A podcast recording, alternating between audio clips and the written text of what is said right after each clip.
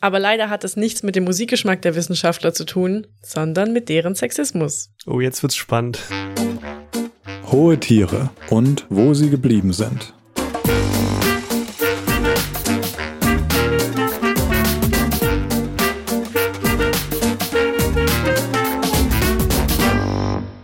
Hallo und herzlich willkommen zu einer neuen Folge von Hohe Tiere.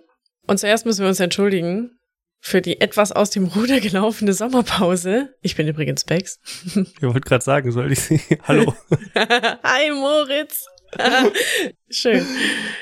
Ja, wir haben festgestellt, dass wir unsere Urlaube ein wenig besser aufeinander abstimmen sollten. Und dann gab es auch noch einen kleinen Technikstreik. So. Zwei. Zwei Technikstreiks. Stimmt, bei dir auch. Nicht nur bei mir. Ein kaputtes Kabel, ein kaputtes Interface.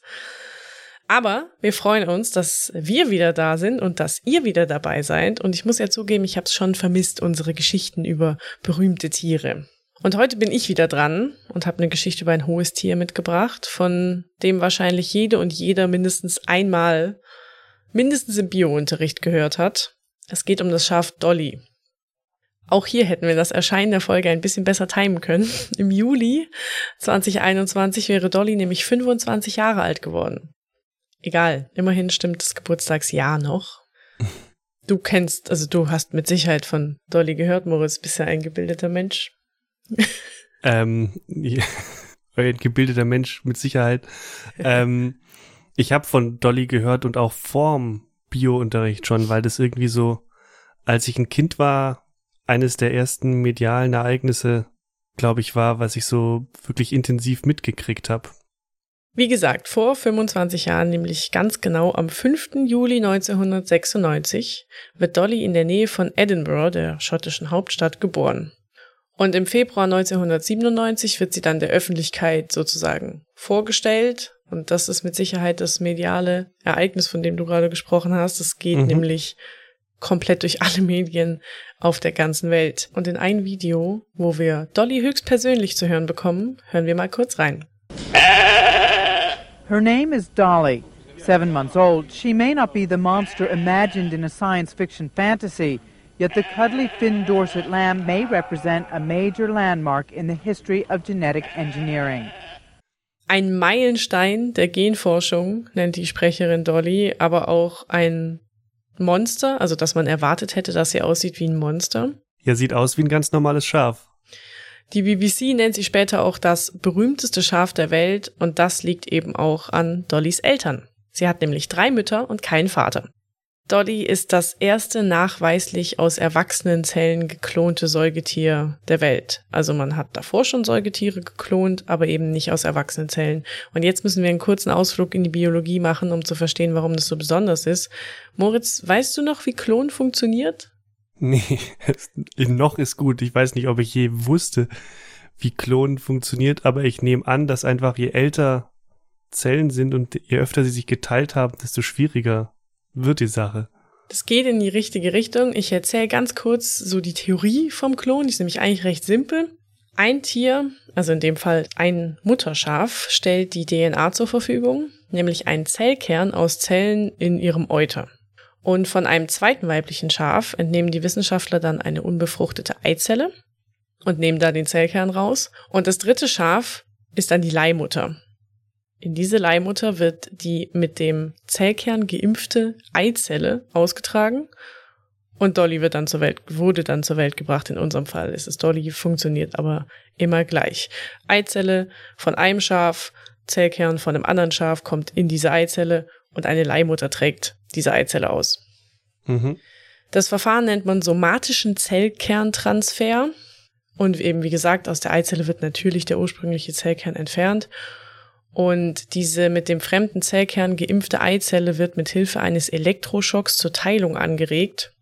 Und dann erst, wenn klar ist, dass sie sich teilt und es tut, was sie tun soll, wird sie in ein Leihmutterschaf verpflanzt und danach ist dann alles wieder in Anführungsstrichen natürlich. Also der Embryo entwickelt sich und wird beim Schaf nach etwa fünf Monaten geboren. Das ist jetzt in der Theorie, wie gesagt, ganz einfach erklärt. Der Prozess ist allerdings alles andere als schnell gewesen bei Dolly und auch nicht einfach. 277 Eizellen wurden mit Spender-DNA befruchtet, sozusagen befruchtet. Daraus entstanden nur 29 Embryonen und von diesen hat auch nur einer überlebt und das war eben Dolly. Ja, wie du vorhin schon gesagt hast, Dolly sieht einfach aus wie ein ganz normales, komplett weißes Schaf, genetisch fast zu 100 Prozent identisch mit dem Schaf, dem die Wissenschaftler den Zellkern entnommen hatten. Ähm, warum fast? Ah, ich wusste, dass du das fragst. ähm, jetzt wird's noch ein bisschen biologischer. In der Eizelle von dem Eizellenspenderschaf mhm. ist noch DNA der sogenannten Mitochondrien. Wer sich an den Biounterricht erinnert, man hat sie immer das Kraftwerk der Zelle genannt. Und Wollte ich gerade sagen, das Kraftwerk. genau, daran erinnert sich jeder wahrscheinlich. Ähm, genauso wie an Photosynthese. Ähm, und die Mitochondrien, die haben ihre eigene DNA. Und die ist noch in dieser Eizelle vorhanden und hat sich deshalb, geht man davon aus, dass sie sich dann gemischt hat ich bin, mhm. oh Gott, Biologen werden jetzt wahrscheinlich gerade die Hände über dem Kopf zusammenschlagen über diese unzureichend genaue Erklärung, aber deswegen ist es halt nicht so 100 Prozent nur vom Spenderschaf, sondern die ja. Mitochondrien-DNA kommt auch noch dazu. Aber zählt trotzdem als Klon? Auf jeden Fall zählt als Klon. Ich weiß, ich habe jetzt keine Prozentzahl, hm. ob es zu 99,9 Prozent übereinstimmt, aber ich nehme an, dass es sich in dieser Größenordnung bewegt. Wir hören mal kurz in einen Beitrag aus dem Jahr 1997 rein. Den hat ABC News veröffentlicht, einen Fernsehbeitrag. Und da kommt nämlich Dollys geistiger Schöpfer zu Wort, Dr. Ian Wilmot. We've succeeded, succeeded in setting up a system which will work sometimes, but we don't remotely begun to understand why. It's, it's just happens from time to time. Also am Ende sagt Wilmot eben, dass sie das Warum überhaupt noch nicht verstehen, warum das funktioniert, das Klon, sondern dass sie einfach mhm. ein Prozedere entwickelt hätten, das halt manchmal funktioniert und manchmal nicht. Also es klingt für mich auch so ein bisschen nach Trial and Error und die Wissenschaftler damals wussten noch gar nicht so genau, warum geht es eigentlich, was wir da machen. Mhm. Am Rande jetzt noch eine ganz kurze Trivia zu Dollys Namen. An wen denkst du als erstes, wenn du den Namen Dolly hörst? An Dolly Buster? Ich wusste es. naja, du bist fast nahe dran. Ungefragte Namensgeberin des Klonschafs war tatsächlich die amerikanische Country-Legende Dolly Parton. Ja, das, wäre die nächste gewesen, die ich gesagt hätte. Natürlich. Danach kenne ich, glaube ich, keine Dollys mehr. Nee, ich auch nicht. Aber leider hat es nichts mit dem Musikgeschmack der Wissenschaftler zu tun, sondern mit deren Sexismus. Oh, jetzt wird's spannend. Der, der wissenschaftliche Leiter des Projekts, den wir gerade gehört haben, Ian Wilmot, hat auf Nachfrage erklärt, ich übersetze es jetzt mal aus dem Englischen, Dolly stammt aus einer Milchdrüsenzelle, weil die Wissenschaftler den Zellkern aus einer Euterzelle benutzt haben. Mhm. Und Wilmot sagt, uns ist kein beeindruckenderes Paar Milchdrüsen eingefallen als das von Dolly Parton. Oh Mann. Haha, total lustiger Boomerwitz. Du hast am Anfang gesagt, dass du das tatsächlich bewusst als Kind miterlebt hast, diesen Medienrummel. Mhm. Ich war da, also du warst, glaube ich, auch noch klein, aber ich war auch noch sehr klein und ich fand Dinosaurier viel spannender als Schafe. Deswegen hat mich das alles nicht so interessiert damals. Die Medien zu der Zeit sind aber natürlich ausgetickt. Warum war das Ganze so beeindruckend? Ich habe es am Anfang schon mal kurz anklingen lassen zu dem Zeitpunkt 1996 beziehungsweise 97, als die Öffentlichkeit davon erfahren hat, war es eben nur gelungen, Klone aus Embryozellen herzustellen. Bei Dolly ist es zum ersten Mal mit der Zelle eines erwachsenen Säugetiers gelungen. Und das hatten Forscher und Forscherinnen bisher überhaupt für unmöglich gehalten. Weil normalerweise funktioniert die Zellteilung so, dass die sind alle gleich und dann differenzieren sich im Laufe der menschlichen Entwicklung oder der tierischen Entwicklung die Zellen aus und werden zu Muskelzellen, Knochenzellen, mhm. Nervenzellen, was auch immer. Und deswegen klingt das mit dieser, ein Embryo aus einer fertig ausdifferenzierten Zelle ein bisschen so, als würde man die biologische Uhr zurückdrehen können. Dementsprechend hysterisch war auch teilweise die Berichterstattung. Hatte die Menschheit das Altern besiegt? Man könnte ja denselben Menschen immer wieder nachklonen und so praktisch das Sterben verhindern. Das war so der Tenor damals. Das Spiegelmagazin hat damals getitelt Der Sündenfall, Wissenschaft auf dem Weg zum geklonten Menschen. Und auf dem Titelbild sind so Klone von Adolf Hitler, Albert Einstein und ich glaube Marilyn Monroe friedlich in Reihen nebeneinander hermarschiert. Okay. Erinnerst du dich an etwas, was deine Eltern vielleicht dazu gesagt haben? Ich weiß noch rückblickend, dass meine Mutter das, sie hat es öfter als pervers bezeichnet klonen. Sie fand es gruselig, glaube ich, die Vorstellung. Also ich kann mich an keine konkrete Aussage von irgendeinem Erwachsenen damals dran erinnern. Ich weiß, dass das, also dass einfach ganz, ganz große Skepsis und Kritik vorgeherrscht hat. Also ich kann mich, wie gesagt, nicht an konkrete Aussagen dran erinnern, aber ich weiß, dass es keine, keine wirklich positiven Aussagen dazu irgendwie gab. Wenn, wenn so ein Interesse oder Ablehnung. Wie gesagt, als Kind habe ich es nicht wahrgenommen, aber jetzt rückblickend, wenn ich mir Medienberichte von damals angucke, ist das genau der Tenor. Und auch wenn das natürlich sowas wie das Spiegelcover sehr zugespitzt dargestellt ist, habe ich mich schon gefragt, wieso muss Klon sein? Was bringt es der Wissenschaft eigentlich? Mhm. Und das haben sich natürlich Medien damals und Journalisten und Journalistinnen damals auch gefragt. Und die Firma, die damals die Rechte an dem Forschungsprojekt gekauft hat, die heißt PPL Ther Therapeutics. Schwieriges Wort auf Englisch. People Therapeutics sozusagen. Und die wurde in einem BBC-Artikel zitiert. Das Projekt um Dolly würde helfen, Alterungsprozesse und Genetik besser zu verstehen und in dem Zuge dann helfen, günstigere Medikamente herzustellen. Das ist mhm. jetzt sehr unpräzise. Und das Deutsche Leibniz-Institut für Primatenforschung wird auf seiner Homepage da viel konkreter. Und da steht zusammengefasst, in der Regel ist beim Klon nicht das Ziel, einen lebensfähigen Organismus heranwachsen zu lassen. Also wie es bei Dolly der Fall war sondern mhm. aus dem entstandenen Embryo sollen Stammzellen gewonnen werden, die dann zu therapeutischen Zwecken, zum Beispiel in der Krebstherapie, eingesetzt werden können. Und das nennt man dann eben auch therapeutisches Klonen. Weil, wie bereits gesagt, Stammzellen tragen in sich das Potenzial, sich zu jeder anderen Zellart ausdifferenzieren zu können. Und daher sind sie für medizinische Zwecke besonders wertvoll. Das erschließt sich mir dann schon sofort. Und ein Zitat vom Leibniz-Institut dazu. Beispielsweise könnte nach einem Infarkt abgestorbenes Herzmuskelgewebe oder bei der Parkinson-Krankheit degenerierte Nervenzellen ersetzt werden. Da die geklonten Stammzellen genetisch mit dem Spenderorganismus, in dem Fall mit dem zu therapierenden Patienten, identisch sind, ist eine immunologische Abwehrreaktion bei dieser Methode weniger wahrscheinlich.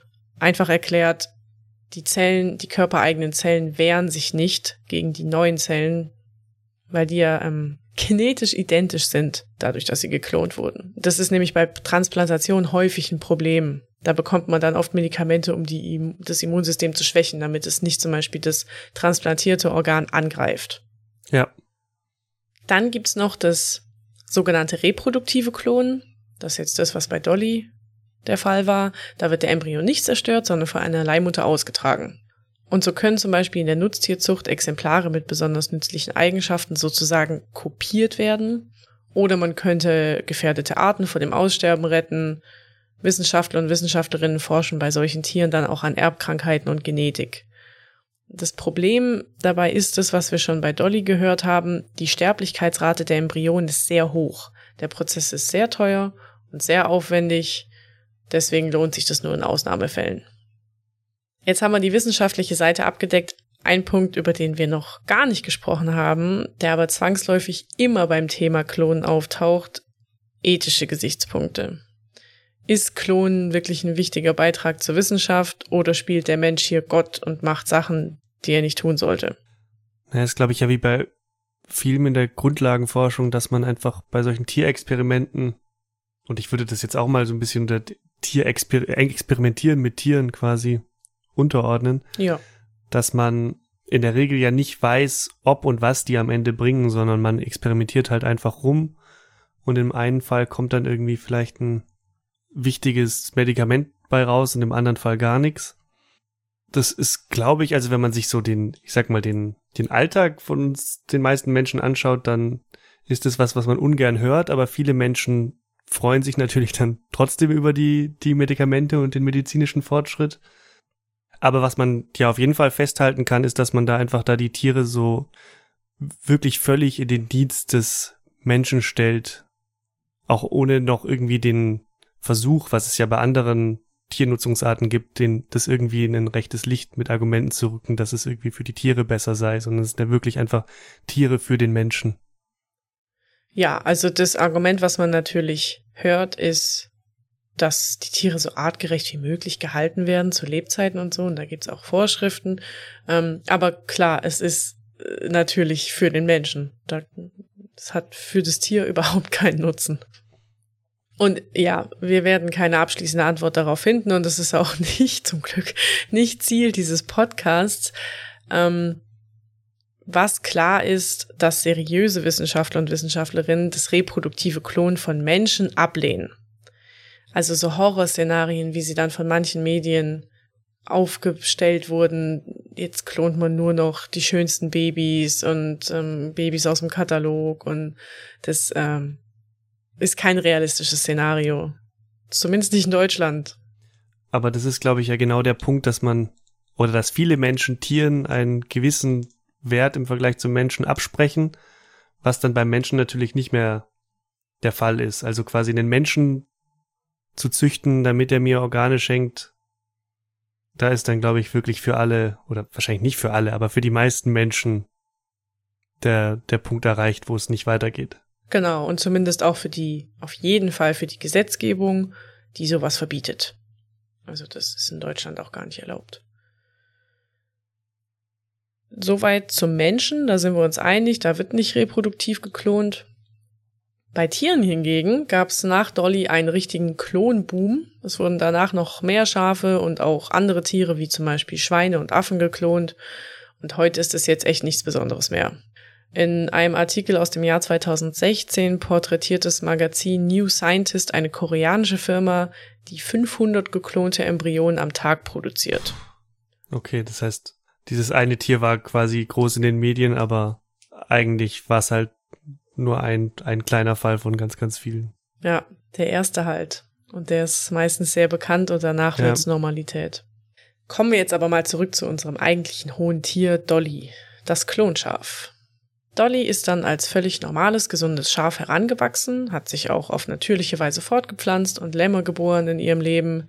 Ich kann einfach in den Weiten des Internets keinen einzigen Artikel finden, der sich mit einem anderen einig ist, wie viele Lämmer sie geboren hat. Ähm, da gibt es die unterschiedlichsten Angaben, ist auch nicht ganz so wichtig, aber ich fand es dann schon bezeichnend. Aber war nicht einer dieser Kernpunkte, so wie ich mich jetzt dran erinnere, in dieser ethischen Diskussion auch, ähm, ob sie überhaupt gesund ist dann? Also konnte, hatte sie ein gesundes Schafleben, sage ich mal? Ja, da kommen wir noch drauf. Ihre Kinder okay. zumindest sind auf jeden Fall, erfreuen sich eines normalen, gesunden Schaflebens. Und das war auch für die Wissenschaft wichtig zu wissen. Können die sich normal in Anführungsstrichen fortpflanzen? Ja. Weil ich gerade gesagt habe, Dolly wuchs als völlig normales, gesundes Schaf heran. Später hat sich das geändert, aber da kommen wir gleich noch zu. Ein Reporter vom Deutschlandfunk hat Dolly damals besucht und sie als gut aufgelegt, gesund und munter beschrieben. Und sie hatte einen Stall auf dem Gelände des Roslin-Instituts. Das ist eben das Institut in der Nähe von Edinburgh, wo dieses Forschungsprojekt stattgefunden hat. Dieser Stall wurde von zwei Sicherheitsleuten bewacht und hatte eine eigene Alarmanlage. Also man hatte schon Angst um Dolly, vor allem wegen militanter Tierschützer, Klongegner, was auch immer. Jetzt, wie ging es mit Dolly weiter? Sie war ein gesundes, munteres Schaf, und zwar bis sie vier Jahre alt war. Da hat sie nämlich Arthritis bekommen, also chronische Gelenkentzündung. Und das ist eigentlich eine Krankheit, die eher bei alten Tieren vorkommt. Wie alt werden Schafe? Also wann, ab wann ist ein Schaf alt?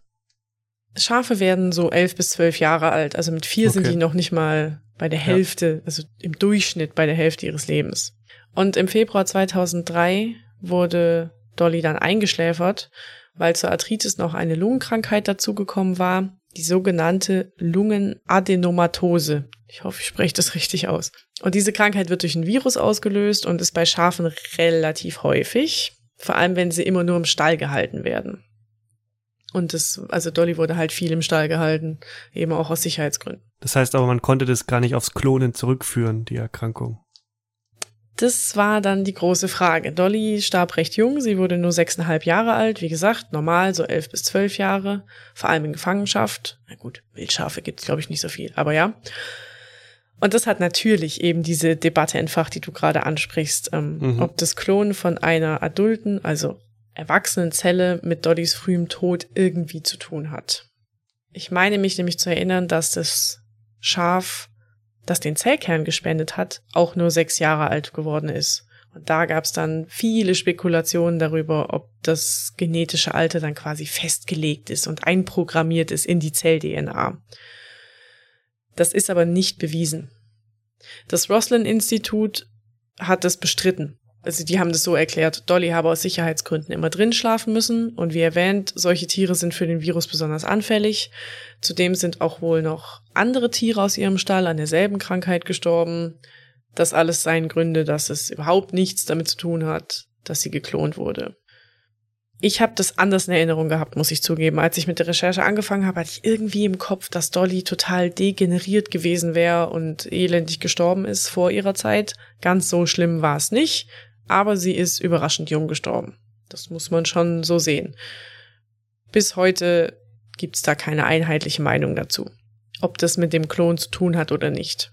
Ja, wobei man auch da, also ich bin ja kein, kein Klonforscher, aber normalerweise braucht man ja, um sowas rauszufinden, einfach eine höhere Fallzahl. Also reicht ja halt nicht ein Klonschaf, sondern brauchst halt mal ein paar hundert Schafe und ein paar hundert Klonschafe und dann kannst untersuchen, was da wie bei rauskommt in der Lebenszeit. Du bist kein Klonforscher, aber das ist ein sehr wissenschaftlicher Ansatz und 2016. Oh nee, und das hat jemand gemacht? naja, nicht ganz. Vor allem nicht mit so vielen Schafen. 2016 gab es eine Studie an 13 geklonten Schafen. Also sie wurde mhm. da veröffentlicht. Und vier davon stammten sogar aus der gleichen Erblinie wie Dolly. Und das Ergebnis, die beteiligten Wissenschaftler und Wissenschaftlerinnen konnten keinen Hinweis auf einen Langzeiteffekt des Klons auf die Gesundheit und den Alterungsprozess der Tiere feststellen. 13 ist jetzt nicht super viel, aber mehr als eins. Aber mehr als eins, ja. ja. Es ist trotzdem, muss man festhalten, das, was ich am Anfang schon gesagt habe, um Dolly platt gesagt herzustellen, hat es einfach eben diese 277 mit fremden Zellkernen geimpften Eizellen gebraucht. Und davon haben nur 29 überhaupt die Entwicklung geschafft und davon hat nur einer überlebt. Also es gibt vielleicht keine hohe Sterblichkeitsrate unter geklonten Tieren, aber bei den Embryonen schon. Der Prozess vorher ist der, der oft nicht funktioniert. Mhm. Also es ist nicht so einfach, Leben zu erschaffen aus dem Nichts quasi, ohne Spermazelle und Eizelle, so wie das normalerweise funktioniert. Dolly jedenfalls äh, blieb auch nach ihrem Tod das wohl berühmteste Schaf der Welt. Und was macht man mit Leichen von so berühmten Tieren? Da hätten wir es wieder. Ah, ausstopfen. Ja, endlich mal wieder ein ausgestopftes Tier bei Hohe Tiere. Dolly wurde ausgestopft und ins Museum gestellt. Und bis heute steht die präparierte Dolly im National, National Museum of Scotland in Edinburgh. Da kann man sie bis heute bewundern. Ein sehr wolliges, hübsches, weißes Schaf. Was bedeutet, wer von unseren HörerInnen nach Edinburgh fährt, kann da zwei Tiere besuchen. Stimmt. Weil im Zoo ist natürlich Sir Nils Olaf der Pinguin genau. anzutreffen. Ein lebendes und ein ausgestopftes Tier. Gute Mischung. Das war's schon mit Dollys Geschichte. Viel Aufruhr um dieses Schaf. Und das Schaf selber hat eigentlich ein ganz friedliches Leben gehabt. Also nicht wie andere Tiere in unserem Podcast. Ein gewaltvolles und brutales Leben und Sterben. Ja, ich find's interessant, weil ich eben, ich kann mich dunkel dran erinnern, dass es, als ich ein Kind war, so ein großes Thema war.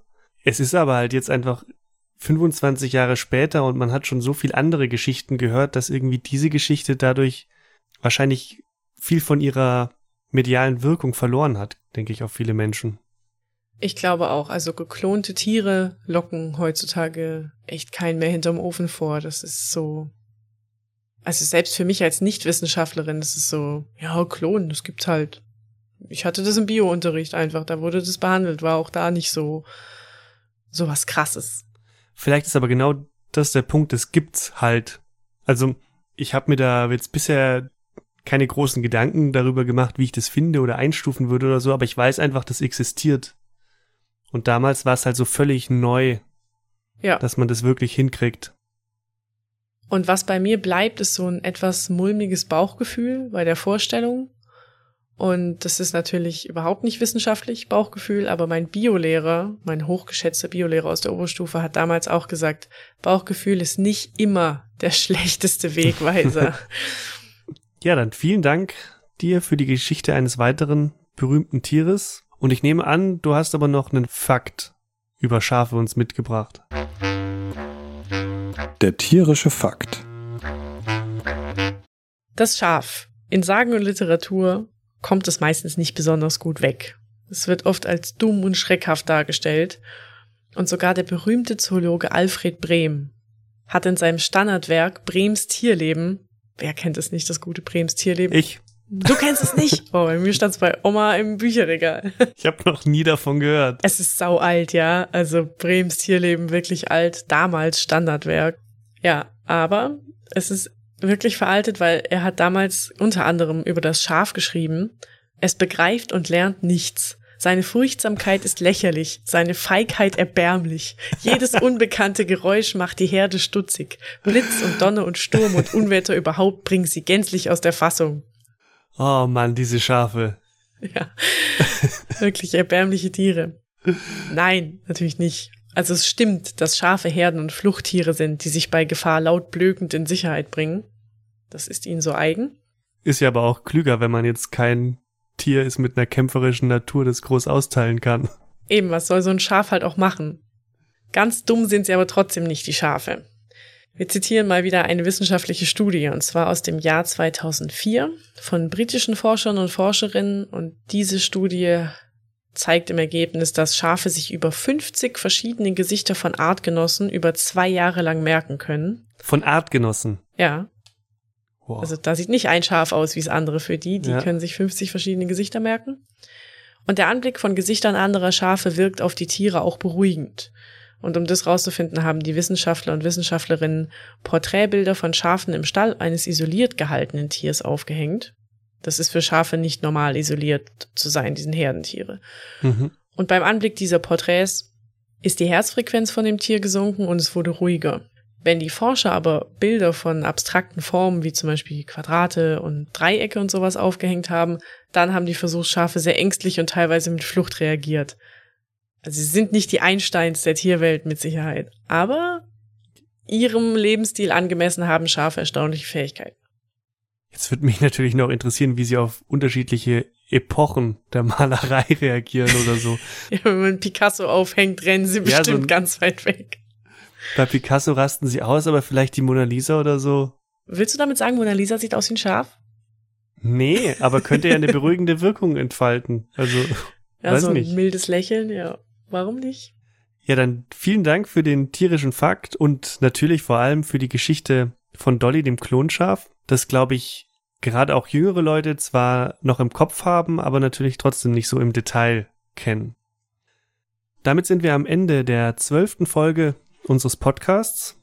Hohe Tiere ist eine Penguin-Pod-Produktion. Und wenn euch diese Folge gefallen hat, dann freuen wir uns natürlich sehr, wenn ihr diesen Podcast weiterempfehlt. Euren Freundinnen, Freunden, Bekannten und Verwandten. Außerdem freuen wir uns darüber, wenn ihr uns bewertet. Das geht zum Beispiel auf Apple Podcasts. Alle Folgen dieses Podcasts findet ihr auf unserer Homepage unter pinguinpod.de und fast überall sonst, wo man Podcasts hören kann. Auf der Website gibt's zu jeder Folge auch Tierbilder und die findet ihr auch zum Beispiel auf Instagram oder Twitter. Dort heißen wir at penguinpod und auch dort könnt ihr uns gerne folgen. Wenn ihr Feedback, Anregungen oder Fragen habt, dann könnt ihr uns gerne eine E-Mail schreiben an mail at penguinpod.de und das könnt ihr natürlich auch gerne machen, wenn ihr eine Idee für eine Folge habt. Vielen Dank fürs Zuhören und bis zum nächsten Mal. Ciao. Tschüss.